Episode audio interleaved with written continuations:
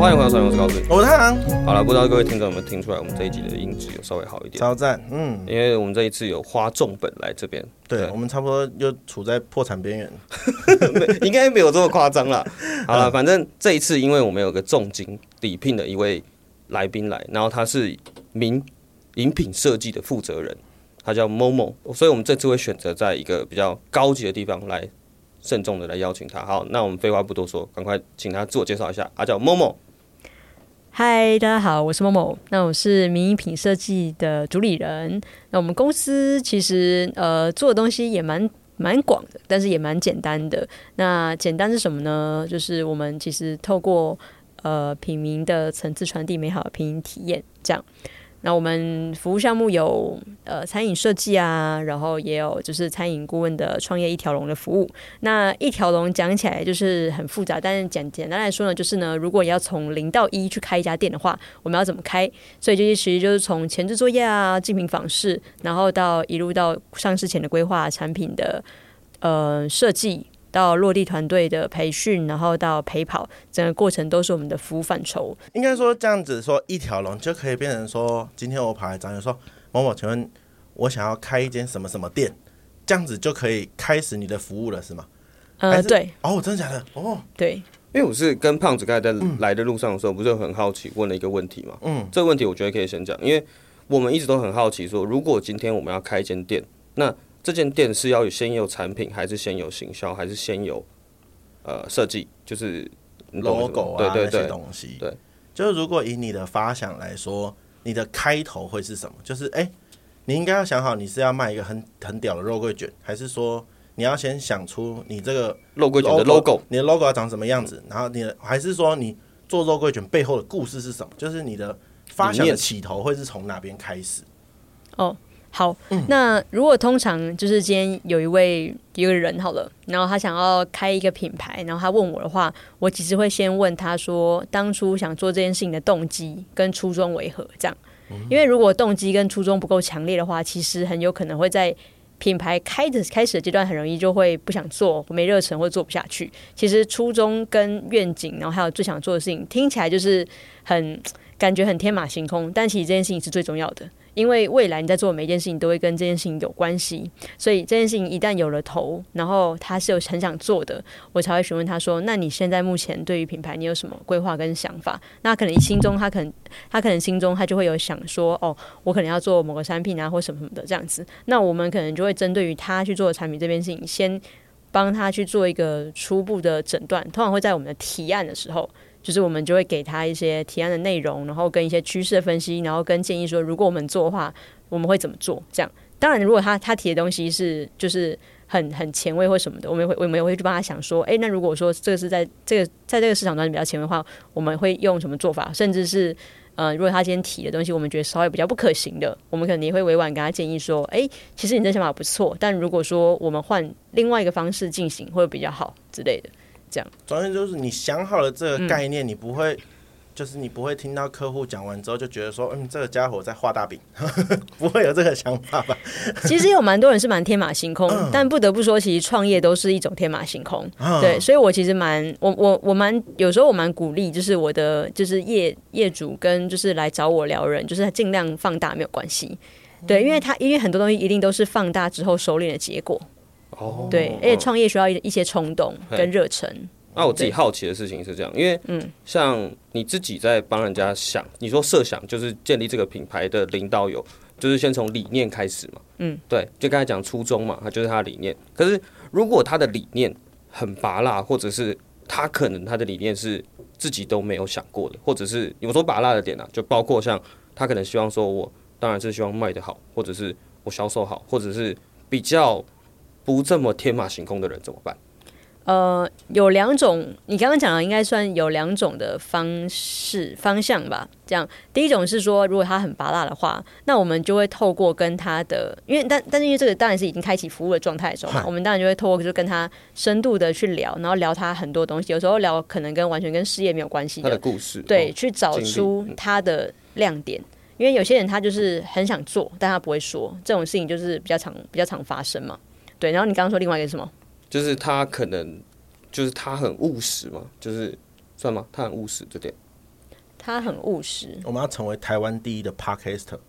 哦，我这样讲起来，我自己都不好意思。之类的这种，就是可能像我哈，就你你帮我们肠胃炎包装，然后我跟你们我跟你们讲是说，我希望我能变得很红，然后我希望能够所有人都听我。一开始的沟通就只是这样，那怎么办？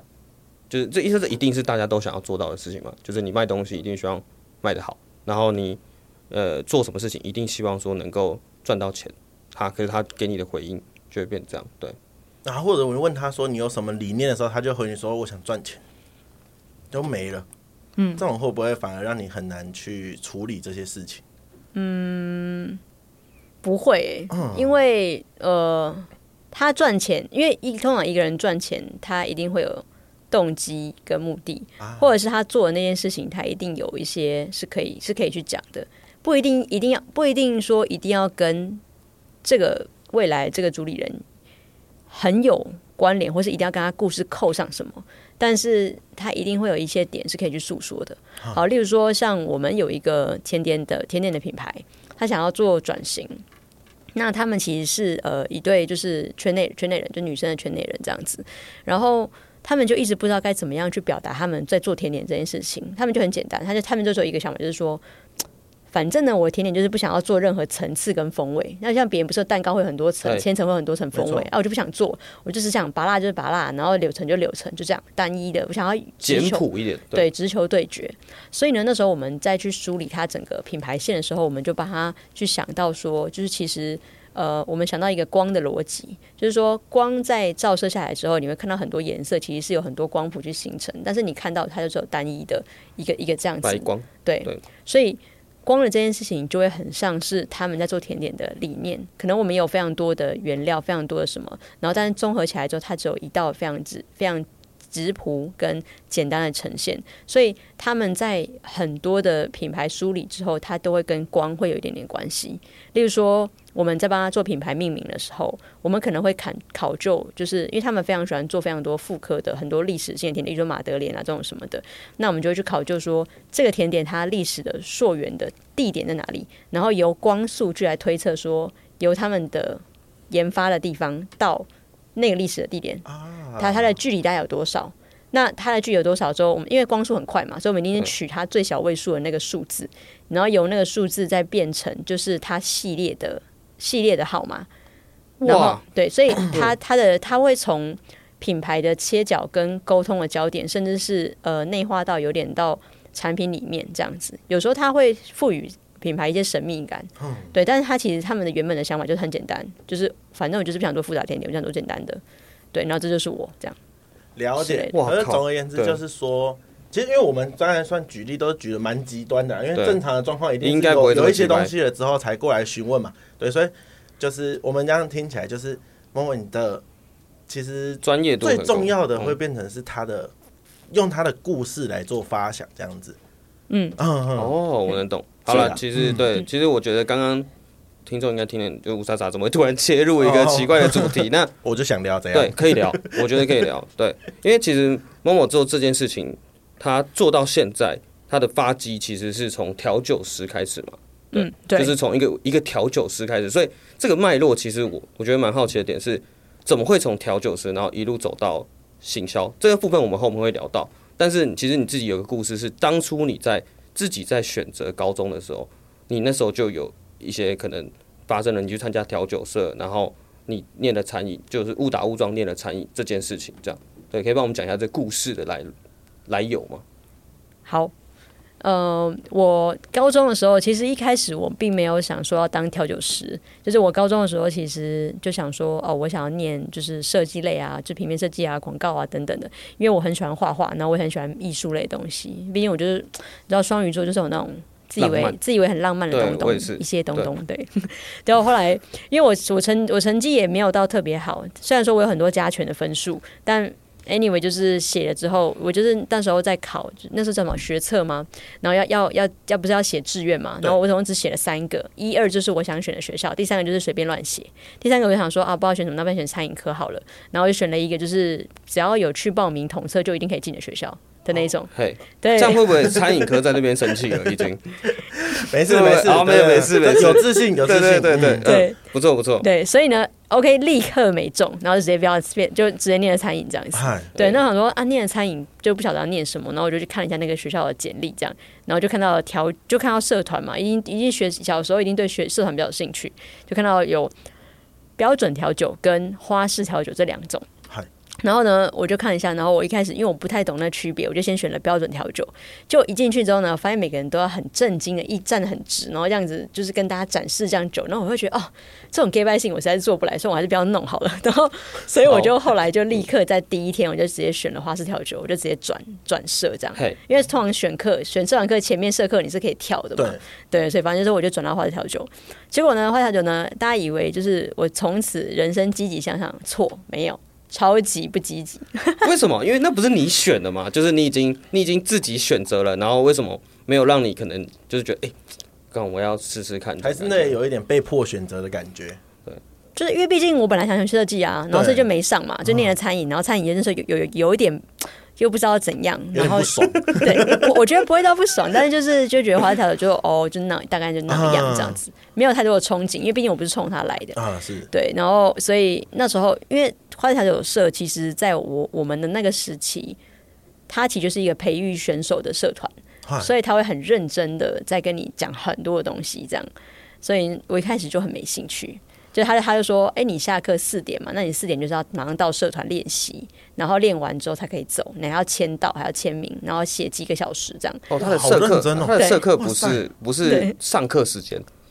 是下课时间，对，下课时间。我们高中的社课都是那个上课时间。我去魔，我去魔术社，那魔术老师说：“你们真的要学魔术吗？”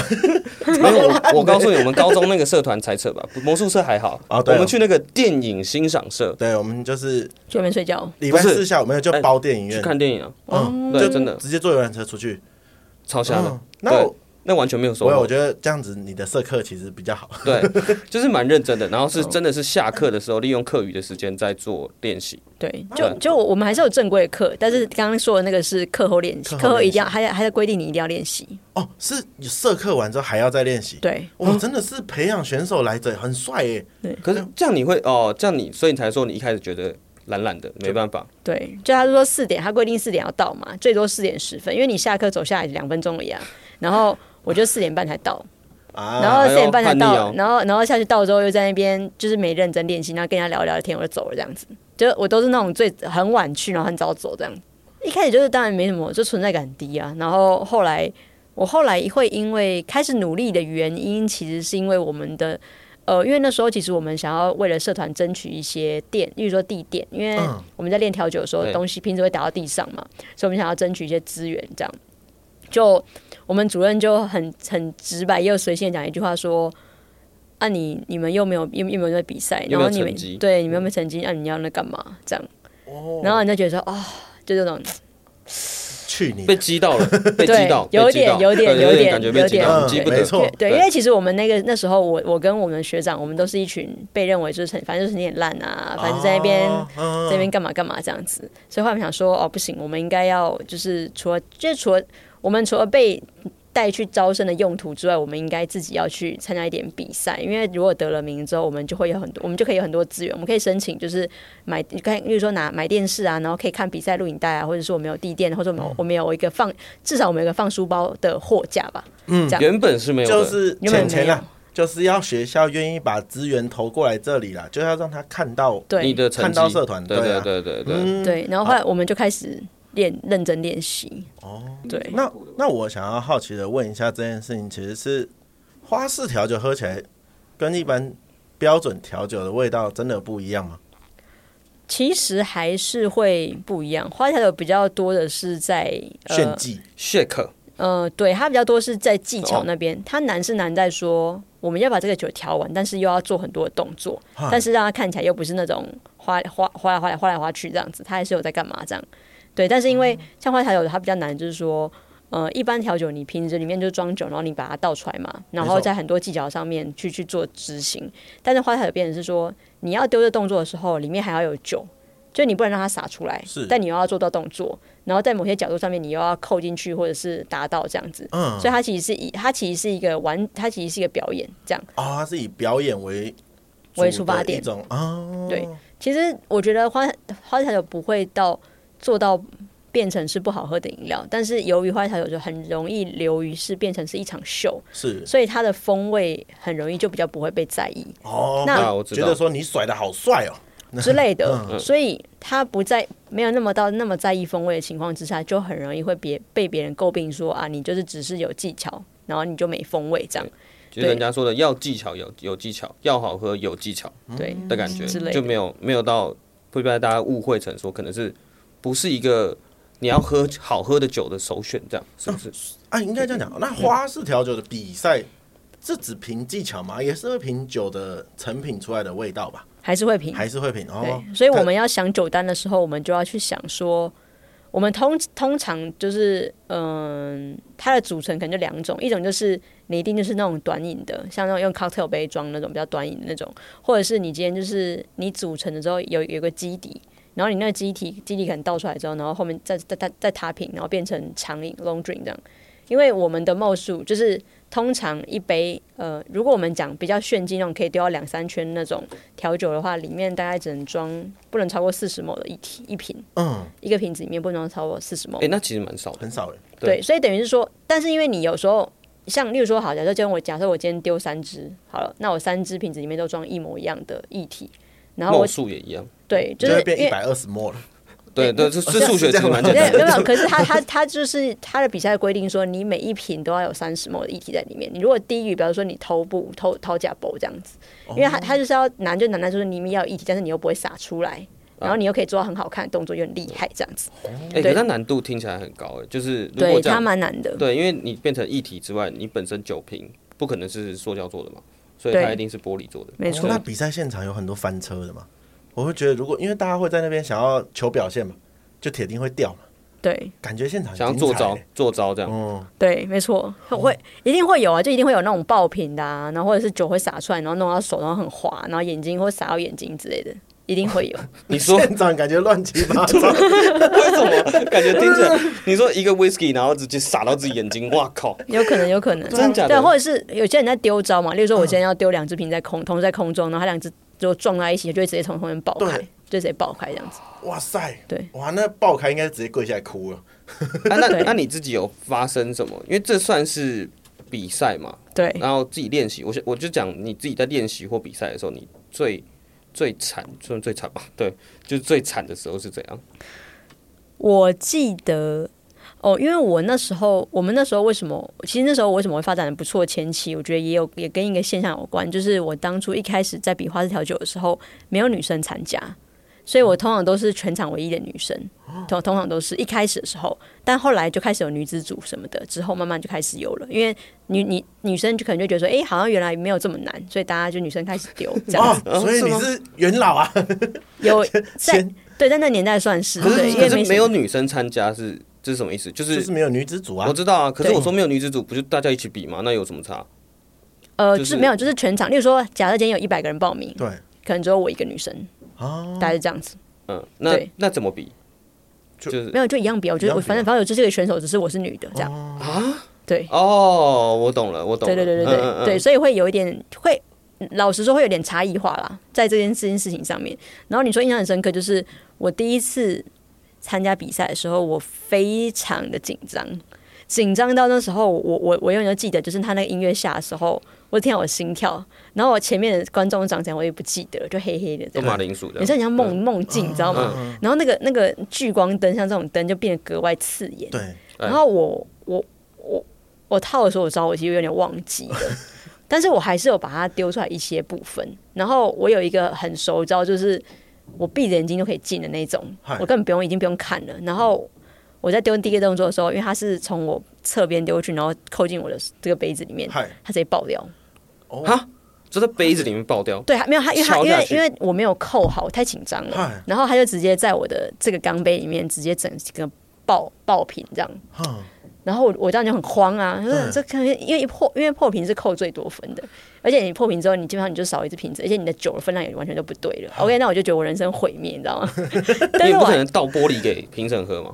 不可能，对，所以所以你一定就是马上换一支或什么之类的这样。然后我就后面就是有掉了几次这样，就是但是因为因为我的招，因为我我都是跟男生一起练习，所以我的我的招看起来会是至少是流畅的，而且我我们。的那个我们的那时候念的那个学校，在业界里面调酒比赛里面是，就是他一定不是拿第一就是拿第二的那种那一种的、哦、那个等级，对，那等级的的学校，所以你的强度很强，有明星光环。对，所以变成说，就算我破平了，但是我最后还是我第一次比赛，但是我还是拿佳作这样子，第一次比赛，哦、然后就是一那那那我刚刚说酒傻眼睛，就是我那第一次这样。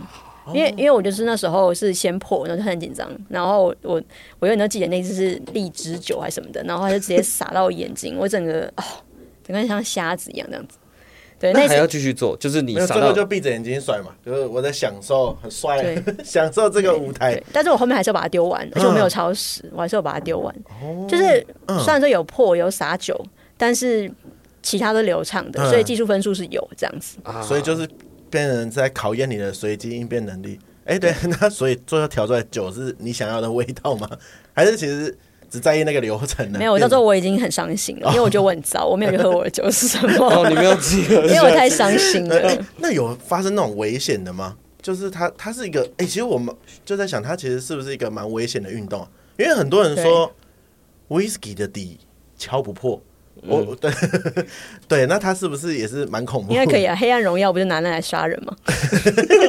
他可能就是从那边看来的，他可能就是从那边看来。哎呀，就是他是不是有有没有真的要被砸到送医院之类的，玩太过头了？有啊，其实一定都会送医院呢、啊，嗯、因为因为像什么什么一定都会送医院？等一下，没有，就就多少一个人都会遇到一两次，像我自己就有遇到两次嘛，一次是那时候我是。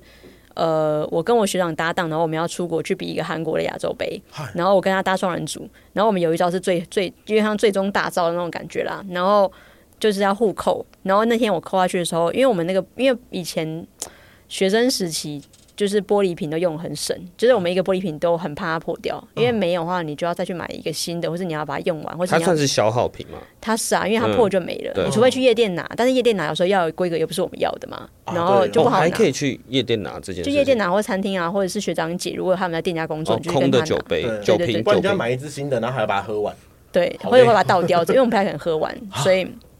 所以那时候我们就用的很节省，就那那时候那个瓶子已经裂掉，没发现，然后就直接扣就直接爆掉，然后他就直接手指，他就直接瓶那个冰块直接这样，不不是冰块了，玻璃就直接插到我手在这里，这样，所以叫右手臂，他只插进去。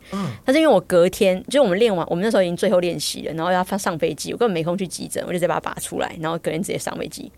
那你你们出国去比赛？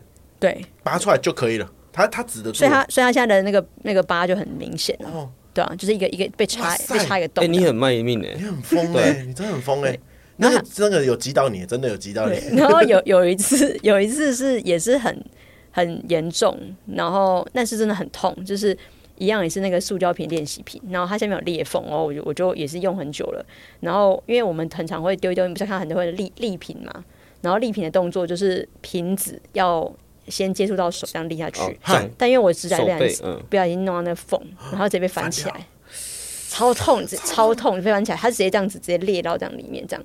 然后我是连摩托车什么的我都不能骑，我连握东西都不能握，因为太痛了。啊、哦、我知道那个动作，我以前有偷看一些影片，然后我有学一些，呃，我用那个小拇指夹着瓶盖嘛，然后这样甩上来那个。就我我有时候会哎，如果会翻指甲，我以后不要玩，好恐怖。因为因为是因为刚好我插到裂缝，嗯，对，然后就很痛。然后但是因为那时候已经距离我一个很重要的全国赛事很近了。你们每次出事都是在一个比赛，因为会加强练习嘛。对对对对对。然后就那时候就很很担心会弄不好。然后其实我就很丧志，因为那时候我是连握东西都不能握，非常痛。然后我有很多招，就是一直需要用到各种就是手的地方。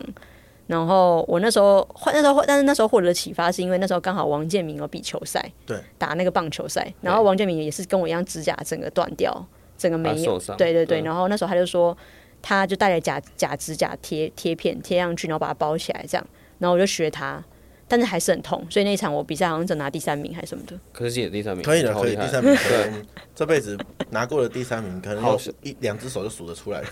应该只有在国小吧？对对对，我记得我只有在国小。哦，我那这样听起来真的是一个很需要成本的一个算运活动吗？算一个技能？我觉得它算一个运动了，其实已经算是吧。算竞技，对对对，竞技运动，我觉得算是。而且刚才听到它其实还有很多细节，是它还要。对拍这件事，因为我突然想到，你刚才突然讲要对音乐这件事，我突然想到，对，其实花式调酒好像都要对音乐这件事情，对对对对，然后还要跳舞，有些会跳舞吧，有些会跳舞，有些好像我没有，有些还会翻筋斗，我没有我没有跳，而且我也不想翻啊，不好意思，没问题没问题。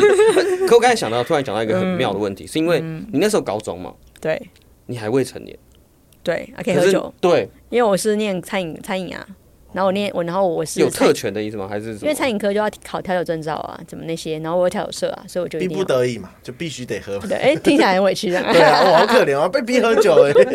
没有，因为因为因为因为要帮要试酒啊，然后因为因为你是社长嘛，然后大家就找你试酒，然后你又不可能不给意见。嗯。但你如果喝太少，你又有点感觉不出来。然后以前就很一开始就很常喝醉这样。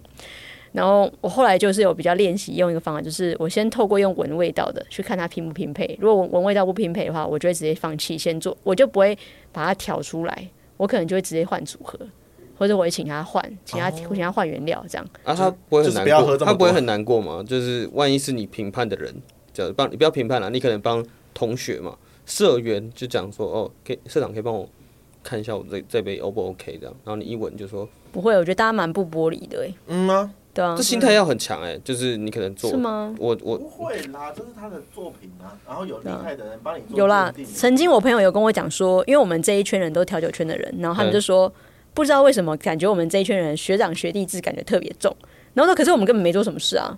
但是大，啊、但是大家可能就是会因为大家都是业界人，都餐饮人，然后他们就会像像一本是我现在很好的 partner，他非常专业，他已经很厉害喽。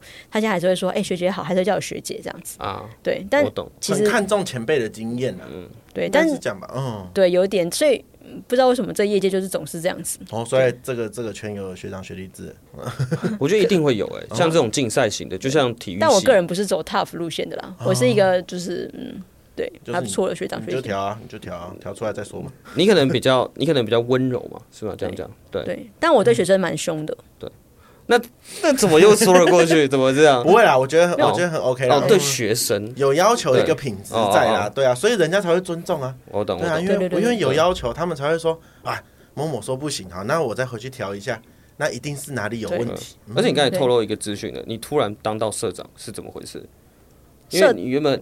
刚刚前面的故事还是在属于一个很消极，然后当然你说比赛经历这件事是蛮辛苦的，嗯，可是怎么突然就变成一个社长？因为像如果像你刚才说的，就是如果在你们高中，你那时候念的高中，它是一个调酒比赛前都前一二名的那种，对，那你突然当社长，其实哦很荣耀诶，其实我觉得很荣耀。嗯，当社长是因为我们的比赛太难了。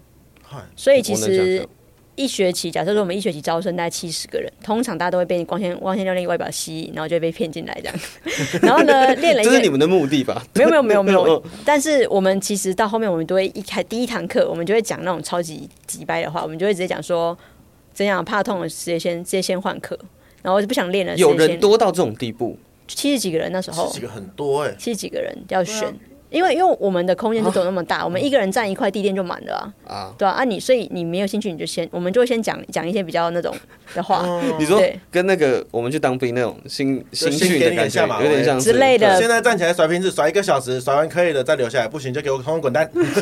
有这么那个？对，一开始会先这样，对，因为其实真的，因为你练到，因为你第一个是对学生来说，他第一个要考的就是他要他要花他要买瓶子跟钢杯钱，这第一个。然后第二个事情是很累。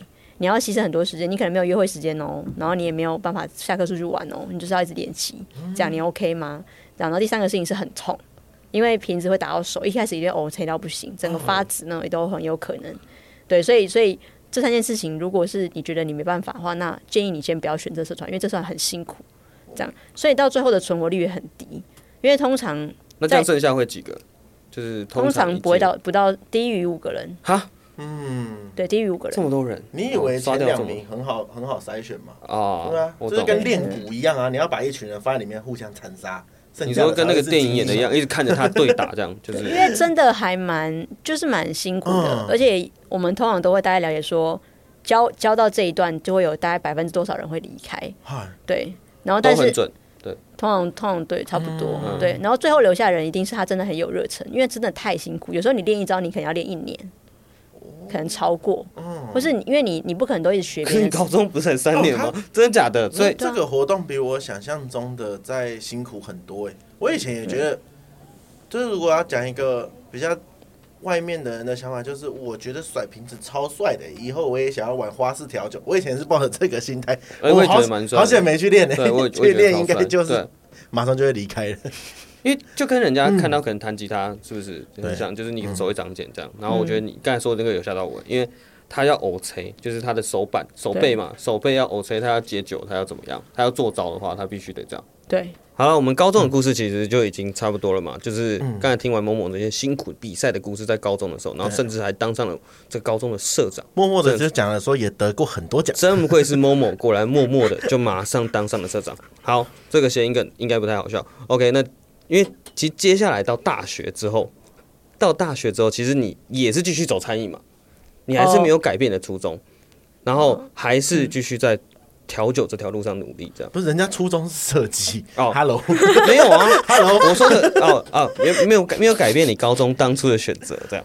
对嗯，对，没有走向设计这样。我后来就因为我高中不是有比赛嘛，然后比赛因为有得名嘛，然后得了名之后，我我大学之后念大学之后，其实就有被学长姐推荐去教学校，所以我的路程有点奇怪，就是我大一就开始教学生了，所以我的学生可能比我大，或者我的学生可能跟我一样大，或者学生可能比我只小一岁这样。我懂。对，因为我可能大一就会开始去教，我那时候大一的时候就教了六所学校。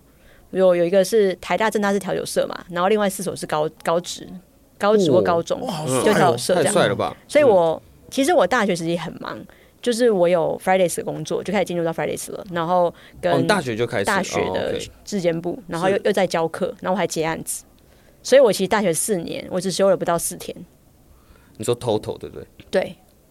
就是就休不到四天，就是完全完整没事。怎么跟我大学感觉过得不太一样？我大学上课不到四天。哎，等下，糟糕，不能讲出来。到时候你妈听到。哎，太强了吧，也太忙了吧。对，那我告诉你，那这样听起来应该赚的盆满钵满才是啊。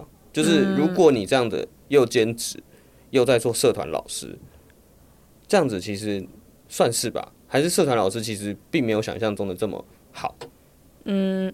社团老师有个基本的配，但他就是，例如说一小时可能六百块啊，什么这种的，这样。可是因为像我们这种，如果我我是花条有老师，我要再回去教学校，就会期待我再教出选手，对吧？啊，所以我就是要付出很多我业余课余的时间去教他，然后那是 no pay 的，这样。但所以，但是那就是一个热忱，就是你真的想要这些学生像我们一样，或者是可以比我们更好，这样。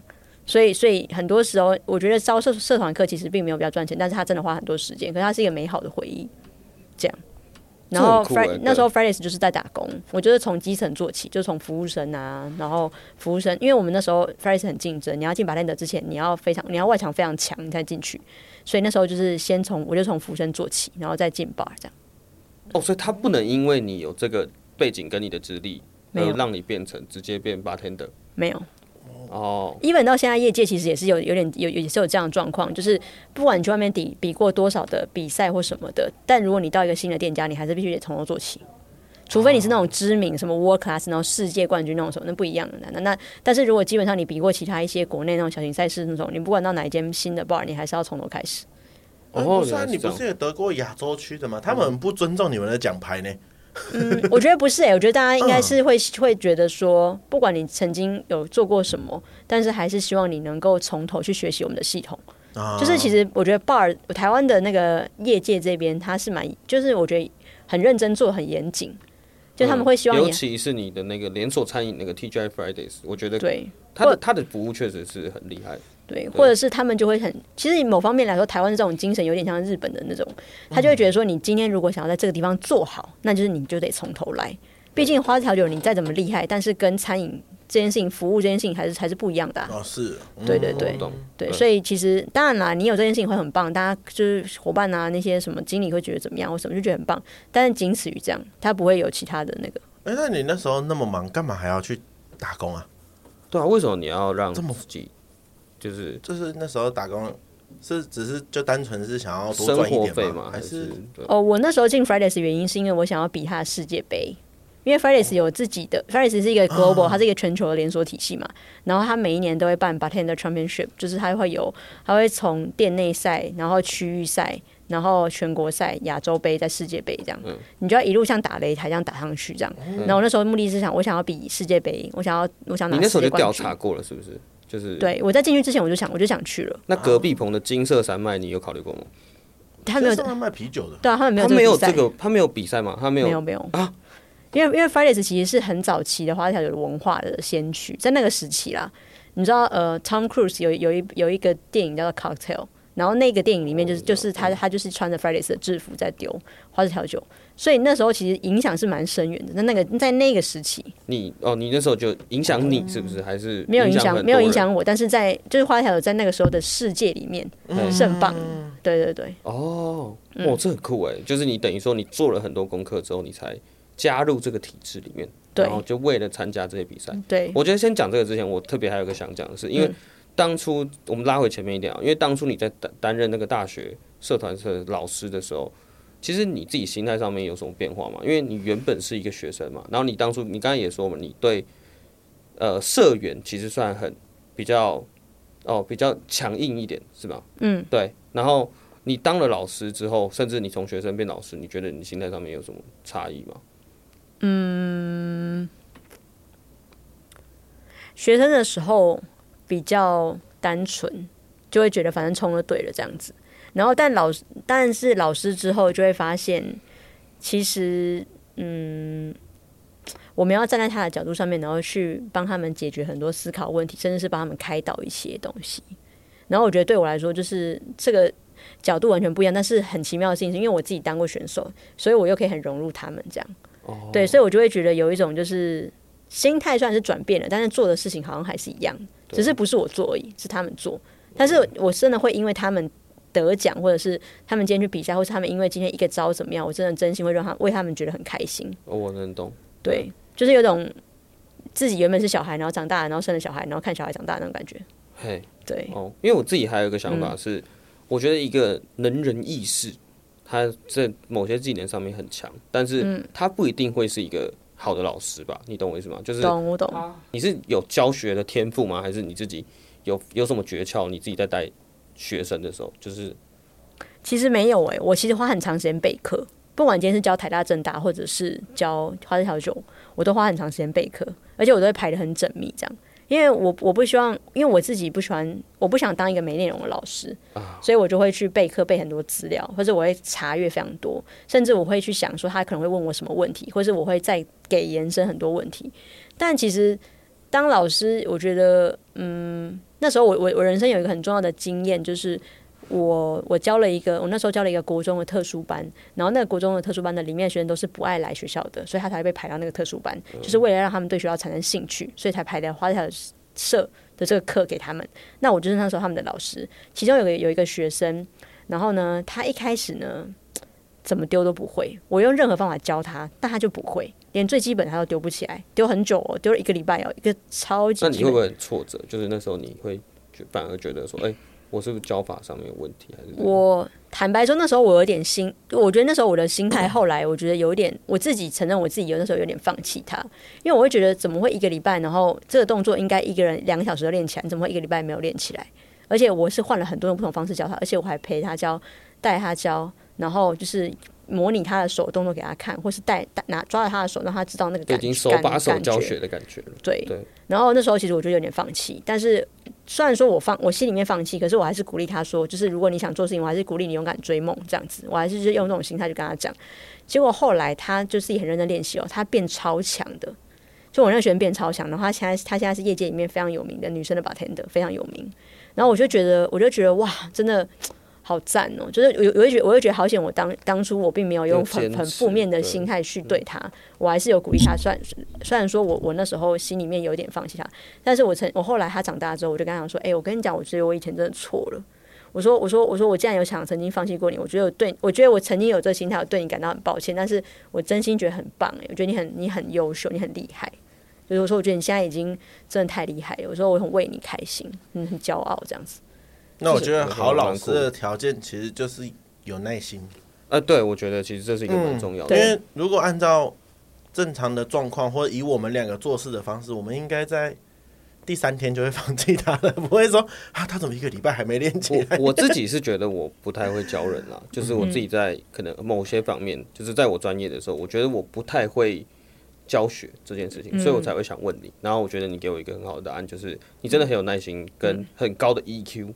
在处理这件事情，虽然说你可能内心潜藏的那个小小故事，嗯但是你没有发泄出来，因为这件事情就很重要，就你能憋住那个情绪，然后说哦，那我们一起把事情做好这件事情。嗯，对，对啊，好，那个学校很棒哎，我以前也不去学校啊，他就是就把我当问题学生，他们也没有安排一个课，你就是啊，妈，如果那时候我练花式调酒，他妈我现在还不得个奖？欢迎来，现在还可以练啊，现在还可以啊，现在还是来得及。好，对。好了，既然好了，都讲完这么多那个社团的故事，因为再拉回刚刚默默讲的嘛，因为 TGI Friday 这件事情是你之前的工作，然后你从一路基层做到 bartender 这个故事，刚刚我们也听过了。因为可是之后的时候，你又跑到了另一个连锁的餐饮业，叫 j a Juice。对，这是为什么？就是你会跑过去？我觉得会因为这样原因，是因其实是因为，当然一方面我我非常努力，我的确是这样子。嗯，我后来当在 Ferris 当 bartender，把那当 bartender 当一当之后，因为我想去比亚洲的赛事，所以我就是会主动的去跟陪着选手一起出国。然后那时候因缘际会就遇到那时候呃 Ferris 的国际部的一个 director 这样。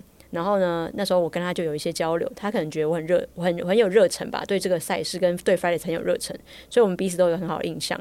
后来我回到台湾之后，因缘际会就是那时候刚好 Fris 换了一个新的 CEO，然后那时候这个 bar 的 director 在全球启动了一个计划，叫做 BCBIT。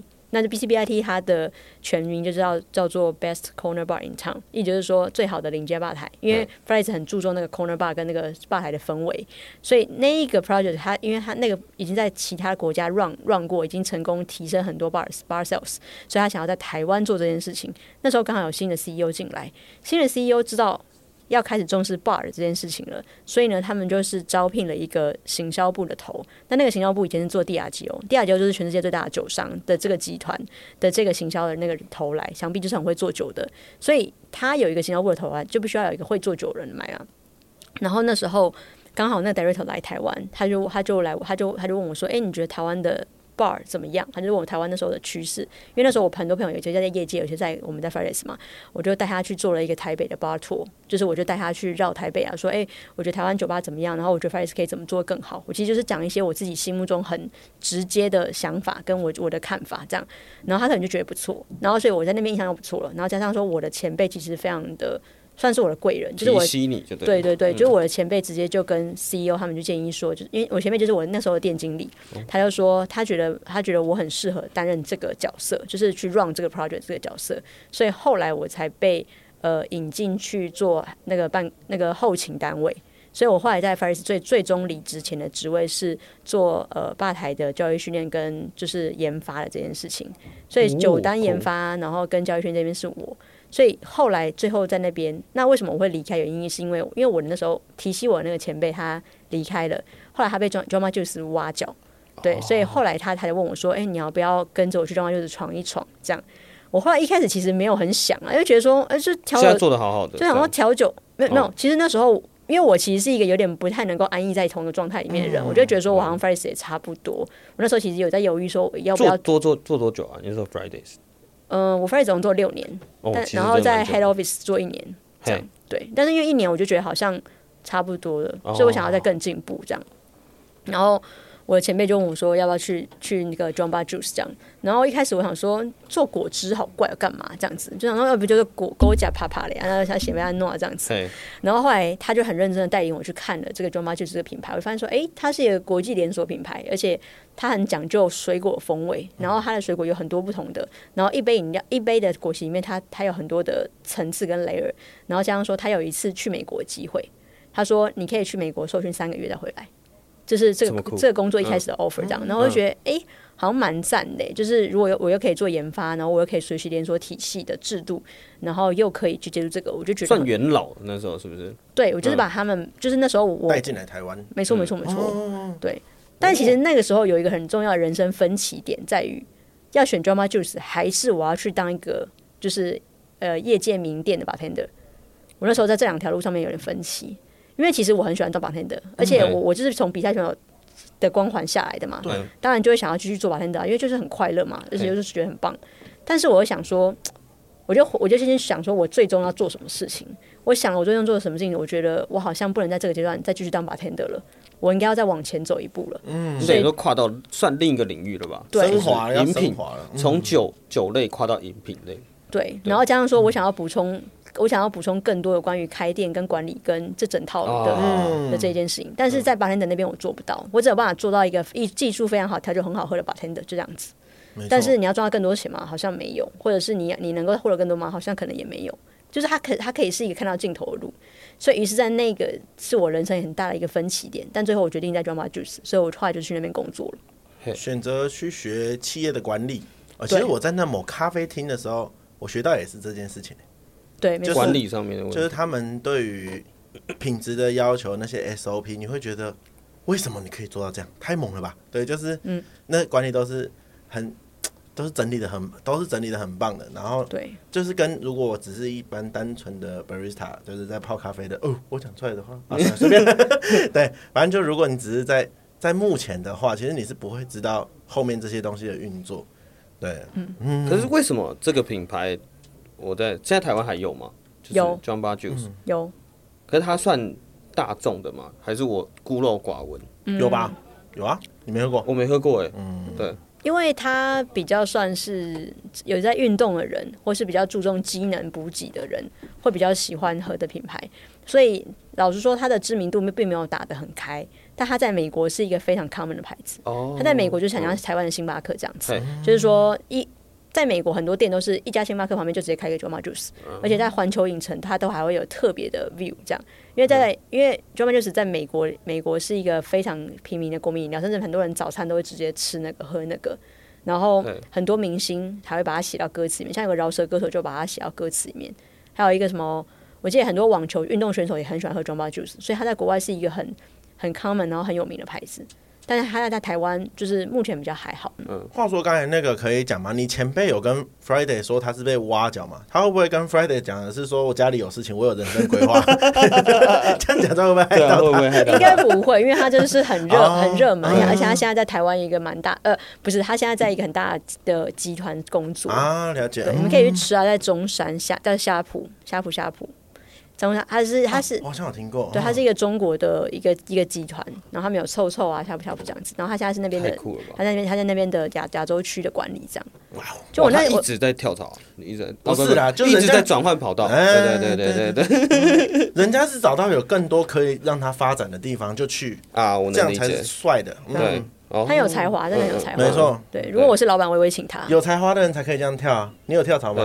我当然没得跳啊，嗯，对，但 我现在在路边呢，在路边工作，可以吗？OK，对，然后其实因为我刚才听那个就是某某聊完那个 Jumba Juice 的问题，其实你在这过程中是不是一直有在就是比赛嘛？可是 Jumba Juice 是比赛嘛？应该就是 TGI Fridays 吧？对不对？是不是？对，后来就后来 Jumba Juice 就没有了 Jumba Juice 就没有，就是在过关。因为我是看到你有比赛的一些经验，所以我就想要特别想请你聊说，你有没有特别什么印象深刻的比赛？嗯。我刚刚说的第一场比赛就是我印象很深刻，就是那个也是我知道，也行洒到酒那个。对然后另外印象很深刻是那时候比较 fry 呃有嗯很好笑，那时候那时候那时候比亚洲杯，然后因为我其实一直对这件事情非常的已经重视到很强迫症的状态，所以我何谓重视到很强迫症这件事情？就是我每一天都去公司练习，而且很早。就是我大概，例如说，我今天晚班是五点上班，然后我可能十点多我就会到公司，然后我就会坐下来开始写 recipe 这样。然后因为我们的，因为我们的 Fridays 的它的国际的赛事就是它会有几个项目，一个就是呃 pour test，就是你会用就是用美式那种直接用酒水直接倒出来，然后他就会用不同的比例，然后看就是你这样直接倒，然后谁最准，然后就是最最。分数最高，他就是不是这是一个比赛项目。嗯，然后另外的事情是他比较亚洲杯的时候，他总会有一百杯酒谱，你要全部背下来。然后你要你要写，他他会考二十五题。他有点像是考古题的感觉，就是是这样。对，对。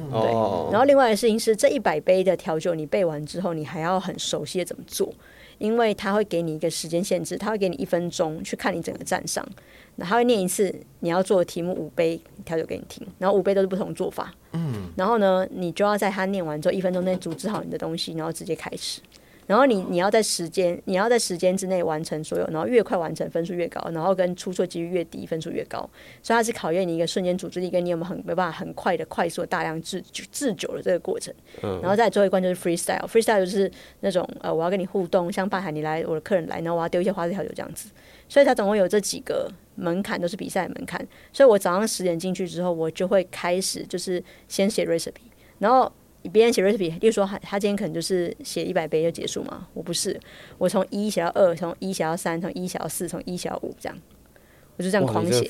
我至少会写，我一天至少会写超过快六个小时的 recipe，然后写完之后再再再去站上就是练习 pour test，然后练到我一定要我一定要一个一个盎司数，就是要中十次我才要换下一关。就是要压线的，而且我中不是只有中而已，是要压线到刚好那一条线，嗯，然后我才换下一个，然后然后那个就是组织站的那个，我会我会把站拍照，然后还做一个假站，然后会自己在家里练习，然后还会再出门再练习，然后再去再去工作练习，然后我一天会有两次的实际真的做到酒的练习，这样。哦，你很想得名，很厉害。对，然后然后 freestyle 是一直在想，我想了一年，想了快两年，那个那个铺陈我要怎么去做那个比赛这样。我就想怎么接招的感觉，这样怎么接招，然后跟怎么互动自然，然后怎么样可以就是让有差异化的互动，就这件事情，我就筹备这么久哦。然后我去比亚洲杯的时候，就是我的我的 pour test 就是还不错，就大概拿了好像是第那时候好像是第二名吧。然后呃，在那个什么啊，speed run，这边就是我刚刚说那个一百杯酒，然后很快速组织做出来的那个，那个我分数也还 OK。就是也是好像第二还是第，我忘记了。然后，呃，但是写 recipe 那件事情，因为我真的太想赢了，我已经想赢到那种，就是我的 recipe 已经看到那题目，我已经全部会写完了这样。然后我检查了六遍那个题目，但我竟然写错了。我检查了六遍，但我没检查出来，因为我太想赢了。我太就直接出现那个视野盲区，对我直直接太想赢，然后因为而且那个是一个超级无敌爆炸简单的调酒，就是调酒师闭眼睛问他的啊，我才可以打出来，然后我竟然还打错，我错那种超低级的错误，这样，而且我错到那种那种，然后然后因为一个配方就错嘛，那就扣十分，然后我的 freestyle 其实是呃，我那时候其实原本原本综合排名一开始是好像是第三吧，就是在亚洲杯一开始就在还没比 freestyle 之前，他会他总共几个人？他会先公布，总共六个国家比。六个国家有几个人？六个国家六个国六个人哦，一个国家一个人。对，那因为因为我我是台湾，我是台湾队啊。首先要先从台湾那边出来，变成你那一个人。对，我知道啊。可是我说这很厉害啊，对，精英中的精英呐。然后反正那时候我就是那时候 freestyle 比完之后，我一比完整个比赛的时候，那个评审因为他跟我很熟，他变成变成过来直接拿那个那个纸打我头，然后我说干嘛？然后他就说。他说你，他说他说你知道吗？你就是与世界杯擦身而过了。这样，就是因为我太重视那个配方，然后我写错那个配方扣十分。如果我那个我如果我那一个配方没有写错的话，我就是亚洲冠军，我就可以比世界杯。但因为我写错之后，然后我还我就输了第一名，我前面的日本选手我就输他零点一分，所以我就变亚洲第二了。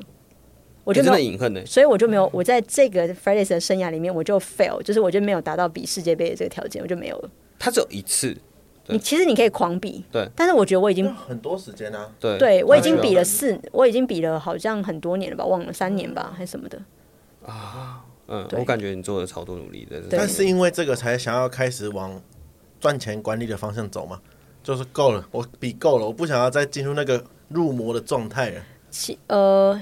没，我我觉得那时候其实我还还是有想要再比。可是因为那时候刚好刚刚那个那个 BCBIT 那个专案进来了，哦、然后那件事情是我觉得是一个很难得的机会，哦、因为 Faris 从来没有开过那个天时地利人和，对，没有开过那个职缺，嗯、而且那个计划完了之后，我离职之后，他这计划就没了。哎，但这一切都是在大学这些时间里面吗？对，对，哦、你看从头到尾都没有讲到读书这件事情嘛，所以读书那么重要吗？所以我带我现在大概才休四天呢、啊，嗯，这样听得起来是好像。只能休四天这样，嗯、对对，因为很忙碌，而且你一天填的很满诶，你的练习对。量真的炸到炸，而且还有一个地方是，你会去公司，因为那边的资源是他会提供嘛，是不是？他还是我们如果如果比较亚洲亚洲杯选手的时候，每一天你都可以有店里员工餐可以免费吃，你可以选一道菜免费吃，嗯、然后他就可以让你练习这样。他练习是酒水，全部都是他包，就是。但一天我们只会有两次实际酒水练习，然后其他你都是用水练，因为像 freestyle 你可以用水练啊，然后 pour pour pour test 的那个 pour 的你也可以用水练。对，然后 recipe 就是配方纸印印，然后写一写这样，所以实际上会花到成本的就是我练习那个跟我吃饭的钱。所以，嗯、但是其实我觉得公司已经很好了。对，已经有。对，因为对于那时候来说。比到八项，其实基本上你代表店家来说，店家就会觉得你超重要了。嗯、然后如果你要代表台湾的话，那他一定就是会希望你完全的投入投入在里面。对，而且我相信他们也看得到你的努力啦，因为你你都自愿去了，哇，谁会五点上班然后十点来啊？没有，我刚才想要表达的其实是不读书，可是他今天做的事情也可以非常有意义，所以。就是不要大家就听到不读书就觉得这个人 也不能说不读书啊。那个默默不是也是应届毕业嘛，就顺利毕业啊。你不是说你都低空吗？对啊，对啊。所以我都我都我都是我都是旷到，其实我没来上课，我就旷到最高点这样子。你看，对啊，我都会算好，就是因为因为我觉得我觉得是你把你的你已经找到你要努力的目标，所以我觉得其实很多现在的就连我们那个时候在读大学这件事情，都只是为了在找目标。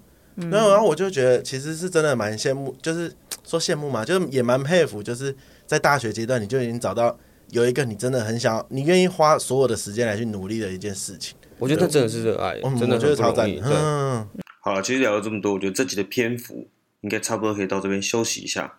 那我们这集应该也是会分上下两集，那我们下集再听 Momo 的故事。那我们这集就先到这边喽，拜拜。